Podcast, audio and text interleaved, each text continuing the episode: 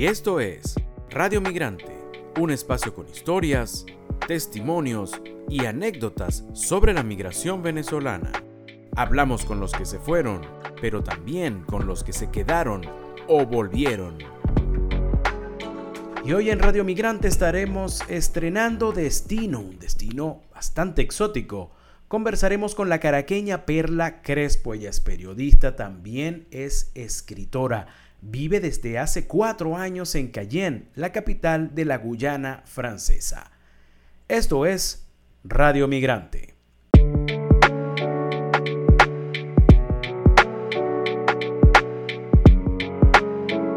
Perla, gracias por estar con nosotros en Radio Migrante. ¿Cómo estás? Muy bien, muchísimas gracias. Gracias por esta oportunidad. Perla, ¿qué haces tú en Guyana francesa? Bueno, básicamente, eh, para hacértelo corto, me trajo el amor. Me trajo el amor. Conocí a el que actualmente es mi esposo, él eh, aquí, él, él eh, estaba trabajando acá, o está trabajando acá, y bueno, nosotros nos conocimos por internet, no sé qué, tal. Y bueno, eso fue una historia, pero relámpago. Nosotros nos conocimos Miguel, en febrero de 2019 y nos casamos en el en diciembre de 2019. Sin perder tiempo, ya tú estabas en la Guyana Sin francesa. Perder, eh, sí, uh. sí. Y entonces, bueno, obviamente antes de, formalizarlo todo, yo vine a como así como explorar. A dar el visto bueno. A dónde era que me iba a meter. Exacto. A darle visto bueno al muchacho y a darle visto bueno al lugar. Y la verdad, los dos me encantaron. y aquí estoy. Ah, muy bien. Eso es lo, eso es lo importante. Allá estás. Fíjate que Guyana Francesa, uno, de repente hay muchas personas que no saben de la existencia de, este territorio. Es un territorio de ultramar francés. Forma parte de Francia. No saben, de, pronto lo escuchan y suena como lejísimo, ¿no? Guyana francesa, ¿dónde será eso? Y resulta que queda tan cerca de Venezuela. Es un territorio tan relativamente cercano, pero tan desconocido. Cuando tú en ese momento, antes de, dar el visto bueno, te dijo el que ahora es tu esposo, mira, te vas a venir para acá. ¿Cuál fue tu primera reacción? ¿Qué fue lo primero que hiciste? Me imagino que googlearlo. Bueno, yo lo primero que dije fue, ¿en qué me metí? me metí? ¿Yo por qué? O sea, por favor. No, entonces, claro, yo decía, bueno, tampoco, o sea, lo bueno es que no está muy lejos de Venezuela, pero espérate, es más, o sea, en avión es mucho más cerca París que Guyana Francesa, porque para París son solamente de, de Caracas son ocho horas, de Caracas a Guyana Francesa son doce. En ese momento eran doce. Con, varias paradas, ¿no? Con varias paradas, porque tenías que salir de Caracas a Panamá, de Panamá, o sea, así lo hice yo. Caracas, Panamá, Panamá, Guyana Inglesa, Guyana Inglesa, Surinam, y, me vine a Guyana Francesa por tierra. Tienes que pasar un, un río que es inmenso, en una chalanita, que yo decía, ay Dios mío, yo me vine, o sea, yo que le tengo terror a los aviones, ahora creo que le tengo más, más miedo a los chalanitas. Y eso lo escribiste, ¿no? Si no lo escribiste, bueno, ahí tienes para, para escribir esa historia de el trayecto entre, entre Paramaribo, me imagino, hasta Cayenne, que es donde vives. Sí, bueno, no, yo, yo me acuerdo que yo, una de las cosas que me pasaron, Miguel, fue que se me perdió la maleta de, de regreso, se me perdió la maleta. Mi maleta, a mí me encanta el rosado, y entonces a mí, el maleta se, es una maleta que tiene personalidad propia y se llama Pinky. y la maleta Pinky. se Pinky, entonces ella, o sea, se me pierde la maleta y yo creo un hashtag en, en, eh, en Twitter que se llama este, salvemos a Pinky o devuelvan a Pinky fue la cosa. Devuelvan a Pinky. Y entonces todos mis amigos empezaron a, a retuitear la cosa, no sé qué, y salven a Pinky, y devuelvan a Pinky, total que bueno, y entonces además yo hablaba como la maleta que contaba toda la historia de cómo había llegado yo aquí, y toda, y, o sea, y además era una maleta súper cifrina, que, que, decía, ¿por qué ella me trajo para acá cuando ah. yo lo que merezco es París y Londres y no sé qué? Y bueno, nada, finalmente, este, con, con el chistecito del devuelvan a Pinky, la línea aérea me llevó la maleta hasta la puerta de la casa. Imagínate qué bueno, qué bueno que no consiguieron a Pinky por allá en un tepuy porque es muy capaz. No, no, no, y además la tienes que verla, te voy a mandar la foto de Pinky de Pinky con su, con, ¿cómo es que se llama? Con las florecitas de bienvenida y Debe, haber sido una gran historia. Tienes muchas historias, Perla. Necesitamos tres horas para hablar contigo. No tenemos tanto, lamentablemente.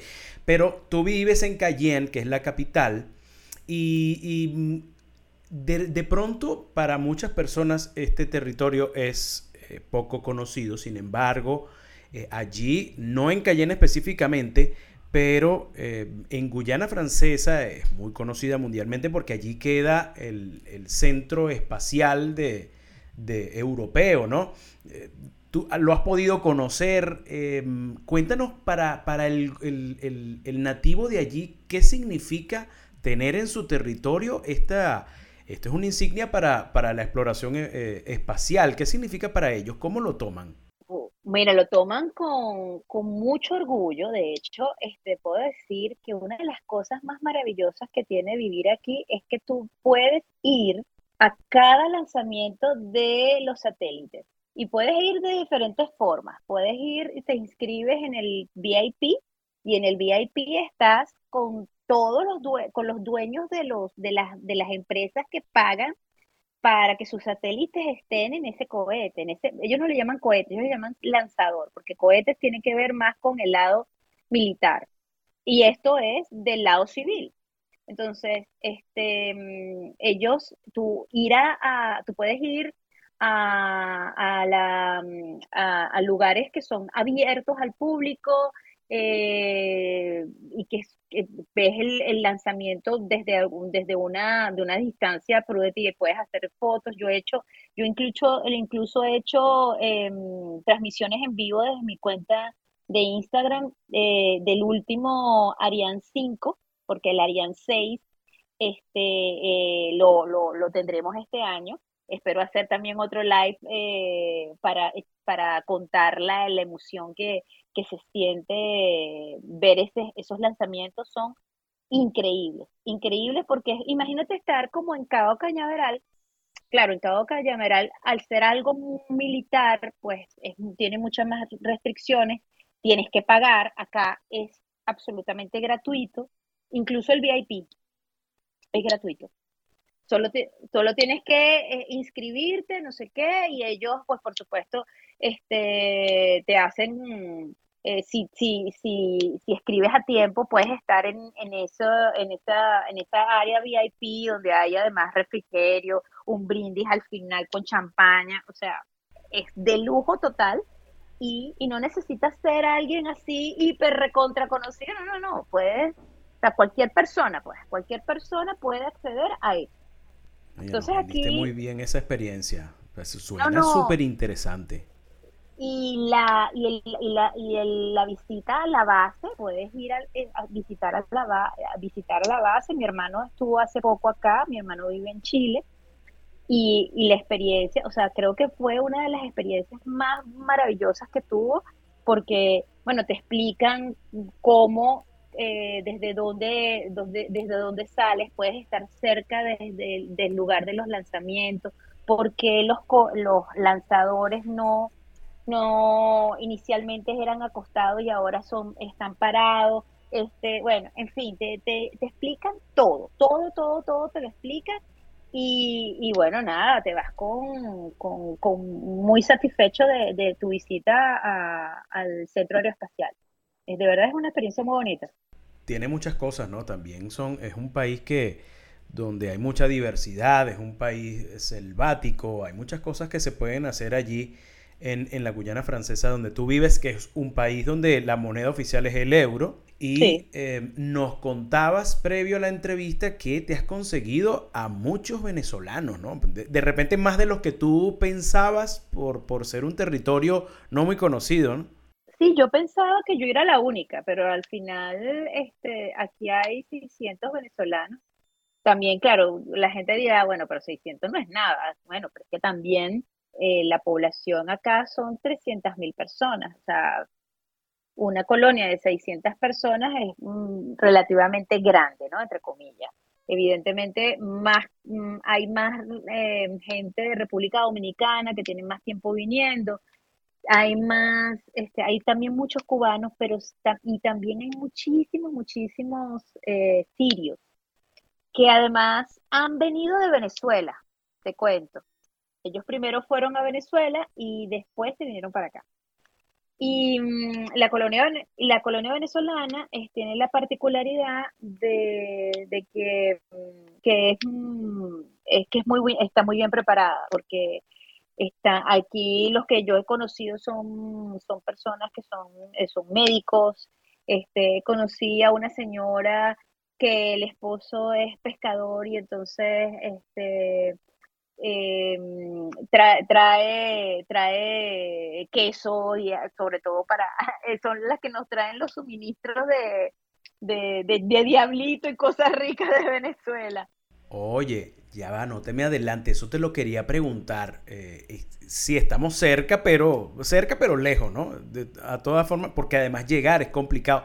Todavía, a pesar de que la conectividad aérea venezolana mejoró muchísimo, pero sigue estando sigue siendo complicado llegar allí.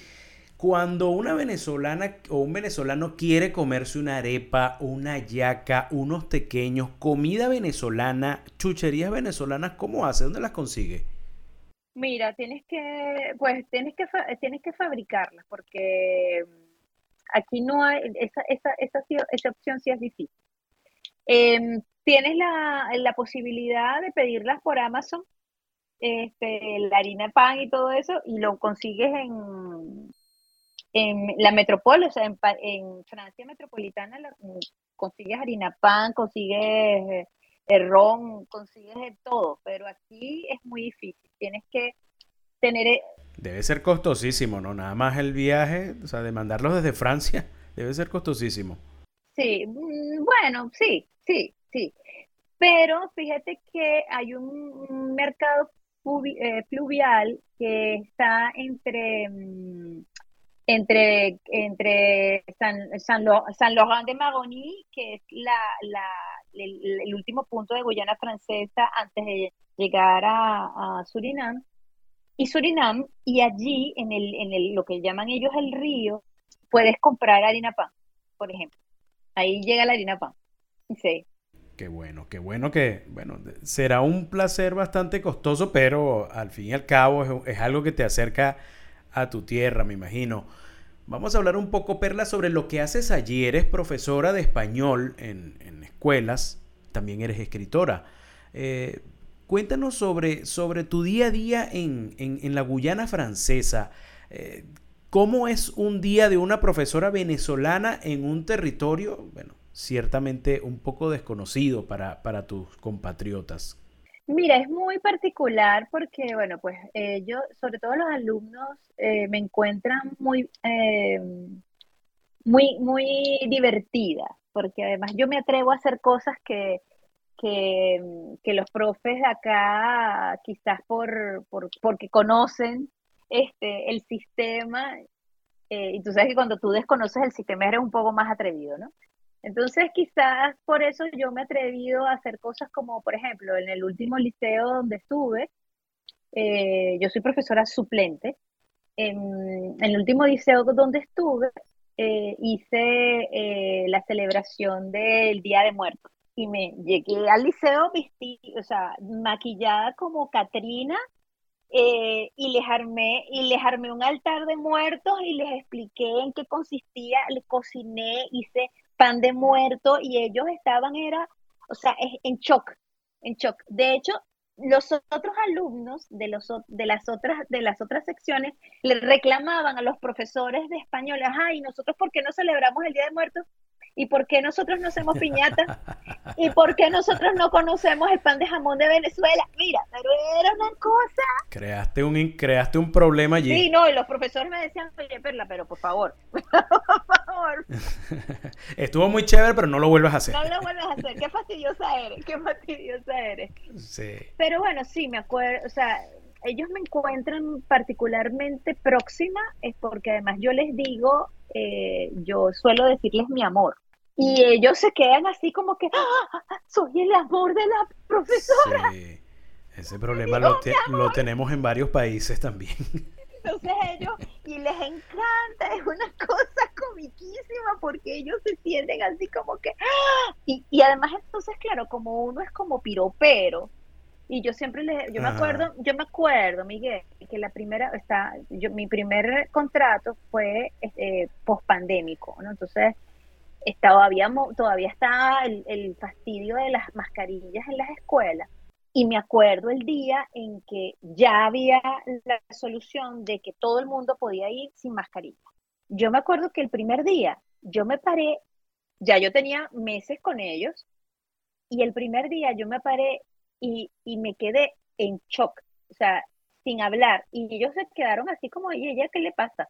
Y yo le digo, ¿ustedes saben lo bellos que son? Y todos eran, ¡ay, qué bella! ¡Qué bella! pero es que, o sea, es que la, la, la, la, la combinación, la combinación de, de, o sea, ver esas caras tan, tan joven, tan, tan, tan nuevecitas, tan, eh, y con unas mezclas de, de gente de color con, con, con, con chinos, o sea, que son entonces esta gente que es maravillosa, que tiene un, color canela con los ojos rasgados, o estas, estos, estos chicos que son de mm, chinos, pero con, con mezclados como con gente más bien de europea. Ay, no, es que son bellísimos, son bellos, bellos, bellos estos niños.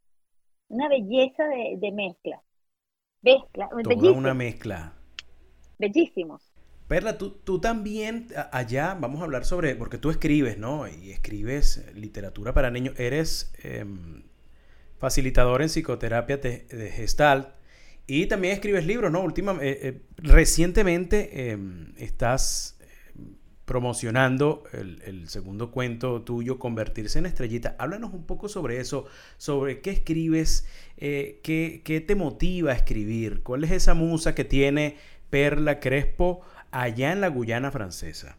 Bueno, fíjate que desde que llegué, una de las cosas que me regaló la, la migración, porque la migración te, te regala y te, y te, y te quita, ¿no? Esto, yo a nadie le vendo la migración como, como una panacea porque no lo es. Es algo y es un proceso difícil que incluso de la manera en que, en que a mí se me dio que básicamente fue muy fácil porque, bueno, pues yo tenía quien me recibiera, mi esposo de verdad ha sido un gran apoyo y un gran soporte en el proceso migratorio. Con todo y que la facilidad que yo tuve es un proceso duro y es un proceso difícil. Y entre las cosas que me dio fue el permiso a, hacer un sueño realidad.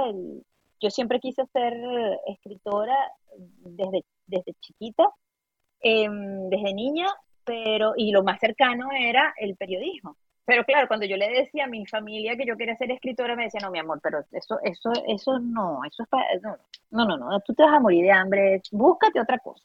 Y bueno, nada, lo más cercano que no me moría de hambre, entre comillas, era periodismo, ¿no? Entonces, bueno, pues me hice periodista, este, yo siempre fui periodista de impresos, de hecho yo trabajé en el Nacional y y trabajé en Venezuela en diferentes revistas, etcétera. Y aquí, este, mm, pues, desempolvé cosas que yo tenía escritas. Una de ellas fue eh, primero El Príncipe Sapo, que se publicó en Argentina en el 2021. Y luego, en el 2022, em, me pasa, me pasa, me pasó algo bastante duro, que fue, yo no tengo hijos, yo me traje de Venezuela mi perrito, que era un, un schnauzer eh, miniatura, que para mí era mi perrijo, pues. Entonces, todo el que me conoce, me conoce a mí, conoce la historia de Arturo. Y pues mm, Arturo se murió, se murió en el, 2020, en el 2022. Y pues em, este, ya, ya era mayorcito y me tocó sacrificarlo porque eh, tenía un, bueno, estaba, estaba muy malito, estaba muy malito y no terminaba de despegarse y yo dije, bueno, pues el último acto de amor que puedo hacer por él y en agradecimiento a todo lo que me dio fue dejarlo descansar. Y bueno, pues aproveché que venían las, las vacaciones de, de, de PAC, de Semana Santa, Y hablé con los veterinarios y bueno, nada, lo acompañé hasta el último momento, pero fue un proceso súper duro. Yo dije, bueno, menos mal que estaba de vacaciones, no me quería levantar de la cama. Yo lloré y lloré, o sea, yo lloraba todos los días y te lo cuento y ha pasado tiempo y siento como un dolor en el pecho horrible. Y a los seis días eh, se suicida la hija de mi esposo, que era una niña de 12 años. Te podrás imaginar que lo que yo sentí fue, ok, tú tienes que dejar de, llorar por el perro porque tú tienes que ayudar a tu esposo en un trance tan duro, ¿no? Entonces yo me meto en ese, en ese, en ese, mm, en ese bucle, eh, por decirlo de alguna manera. Y bueno, una, me llamó una de las amigas mías que vivía acá, una, colombiana súper linda, y me cuenta que le explica al hijo que, su, que tanto Arturo como Julie que como se llamaba la hija de mi esposo, se convirtieron en estrellitas. Y a mí eso me pareció tan lindo que yo decidí crear un, yo dije, por aquí hay una historia, aquí hay una historia. Total que, bueno, te podrás imaginar que con ese tema de, de, la, del, suicidio, tuvimos que montarnos en el primer avión que hubo, tuve que decirle a la gente del colegio que yo entraba después, eh, que me dieran permiso, me dieron el permiso, nos montamos en un avión y nos fuimos de Cayena a Marsella y en el trayecto escribí el cuento. Cuando yo regreso de, a clases, me reintegro, yo escribo el cuento y yo dije, lo utilicé como una manera de, de, de, de, de, de testear con mis alumnos si entendían de qué iba el cuento. Y a ellos les encantó, les pareció precioso el cuento y hubo una chica este, que tenía 16 años en ese momento que me dijo, ay, madame, yo le hago las, las, ilustraciones al cuento y se me ocurrió con ese ofrecimiento hacerle un regalo a mi esposo porque la niña cumpliría, iba a cumplir eh, 13 años en diciembre de ese año. Iba a cumplir, perdón, iba a cumplir 12 en diciembre de ese año, de 2022. Entonces yo dije, bueno, pues un regalo bonito es hacer que ella de alguna manera sea eterna y así también es un regalo para mí porque este, Arturo va a ser eterno. Y eh, bueno, nada, hice este cuento, eh, consiguió una amiga, esa chica que te cuento se llama Luke Hego, y actualmente está estudiando diseño de joyas en, en una universidad en, en Francia y le pedí el favor a una amiga muy querida, una diseñadora, Carol Rivero, que me hiciera el diseño y eso fue una cosa maravillosa. O sea, hicimos un cuento precioso, lo traduje al francés y el cuento está escrito en español y en francés. Wow, qué, qué, qué historia tan, Es lo, lo, lo, bonito dentro de lo duro, ¿no? De, de, una situación tan complicada y, bueno, sacar como una forma de, de superar un duelo y, bueno, y de seguir. Y de seguir. Es el duelo, es que el duelo al final, cuando tú, ¿sabes lo que pasa, Miguel? Que de las emociones más castigadas eh, socialmente eh, son la ira y la tristeza. Entonces, cuando tenemos mucha rabia, cuando estamos llenos de ira, nos las tragamos en muchas, en muchas oportunidades y eso no es bueno, no es, no es bueno uno tiene que aprender a, reconocer las emociones y también a respetarlas y expresarlas, claro. No es que vas a salir con un ataque de ira, matar a todo el mundo, ¿no? Pero sí expresarla y, de alguna manera. Entonces, y, con la tristeza pasa igual. Entonces, y es terrible porque cuando tú te, y lo digo incluso por mí, eh, porque yo esperaba en muchas ocasiones que mi esposo no estuviera en, casa para llorar yo sola Arturo, que me hacía falta. Eh, porque para mí perder a Arturo era perder mi, mi, sentido de pertenencia. O sea, para mí Arturo era un pedazo de Venezuela, era el, vivir, el haber vivido en casa de mis abuelos, el, eh, las fiestas con mis amigos, el haber sido periodista, eran muchas cosas. Arturo tenía eso sobre sus espalditas. Entonces, este, mm, convertir el duelo en algo creativo me permitió o me está permitiendo a mí incluso ayudar a otras personas. Porque no solamente la tristeza es una, una mm, emoción prohibida, ¿no? Eh, socialmente o castigada socialmente, sino que además cuando tú estás triste porque se te muere tu perrito o tu gatico o tu hámster o no sé qué, eso incluso es peor, porque entonces la gente que te dice, ah, pero vas a llorar por un perro, pero si fuera un gato, es un animal, ¿cómo tú vas a llorar eso? No, llora cuando, cuando se te muera tu mamá, no, no, no, no, no, no. El duelo es duelo, el duelo es duelo, porque es el tiempo que tú inviertes en ese ser, es el cariño, es el amor, es lo que te, es lo que te hace sentir y cuando, cuando eso te falta hay una ausencia y, y tienes que expresar ese duelo, sacarlo, vivirlo, porque es parte de, de, de, tener una relación, de establecer una relación. Este, y es absurdo que tú te lo traigas. Entonces, este cuento ha permitido, o me está permitiendo acompañar a mucha gente eh, y sobre todo darle a los papás las herramientas para enseñarle a los niños a, dar, a validar su duelo por su mascota. Perla, ¿y este libro lo, podemos conseguir en Venezuela? Sí, em, el libro va a ser lanzado ahorita en febrero en Barcelona, en España, pero ya está de venta en Venezuela en una tienda en Caracas, en una en una pequeña librería que se llama Wonder Bookstore, que queda en, Terrazas de Cluípico y que está en, eh, Instagram y en, la página, eh, perdón, y, en internet. Tú puedes, tú metes Wonder, como maravilloso Wonder Bookstore y, y, la ves. Además, eh, Miguel, alguien que tienes que entrevistar porque ella, ella emigró, ella, ella emigró a, a España y se devuelve a Venezuela con todo lo que aprendió en España, monta a esta, esta librería en donde ella es una curadora de libros para niños y es espectacular el proyecto. Bellísimo.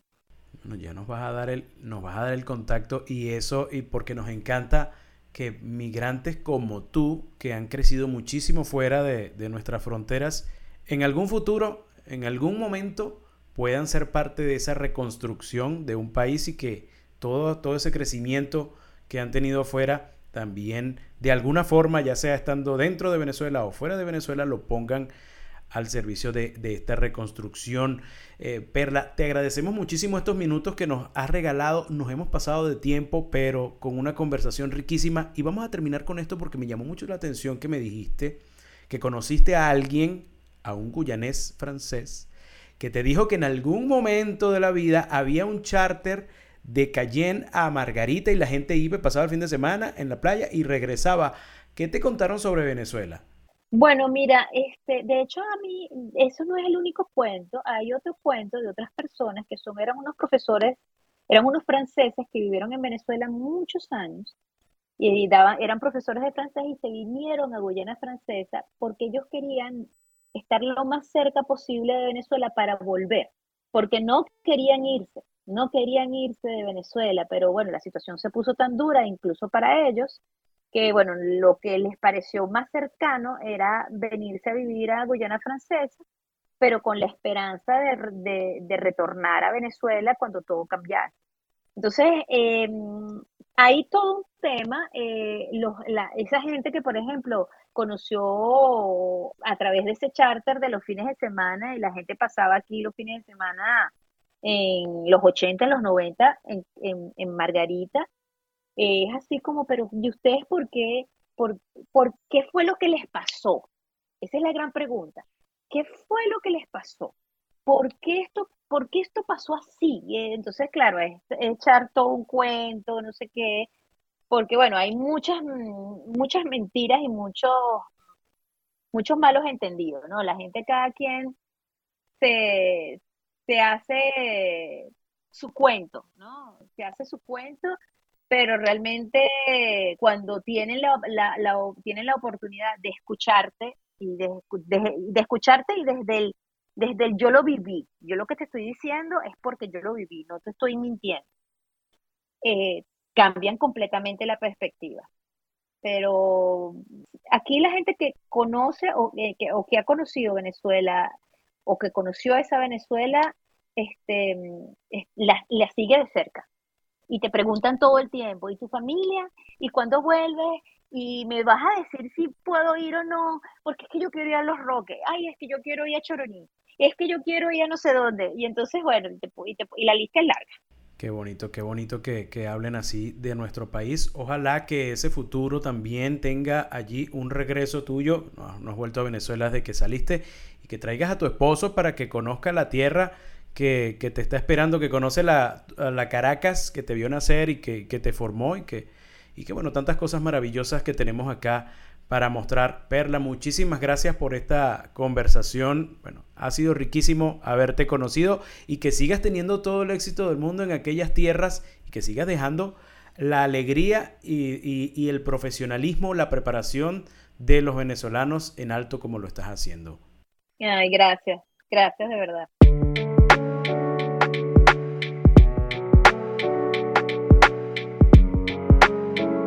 Y hoy en Radio Migrante conocimos a Perla Crespo, una caraqueña que tiene cuatro años viviendo en Cayenne, la capital de la Guyana francesa, un territorio de ultramar francés que está muy cerca de Venezuela, no es tan conocido, pero donde ya hay una comunidad de venezolanos que están aportando a este territorio francés. Esto fue Radio Migrante. Esta fue otra presentación de Radio Migrante. Nos puedes seguir tanto en Twitter como en Instagram. En estas redes sociales estamos como arroba Radio Piso Migrante.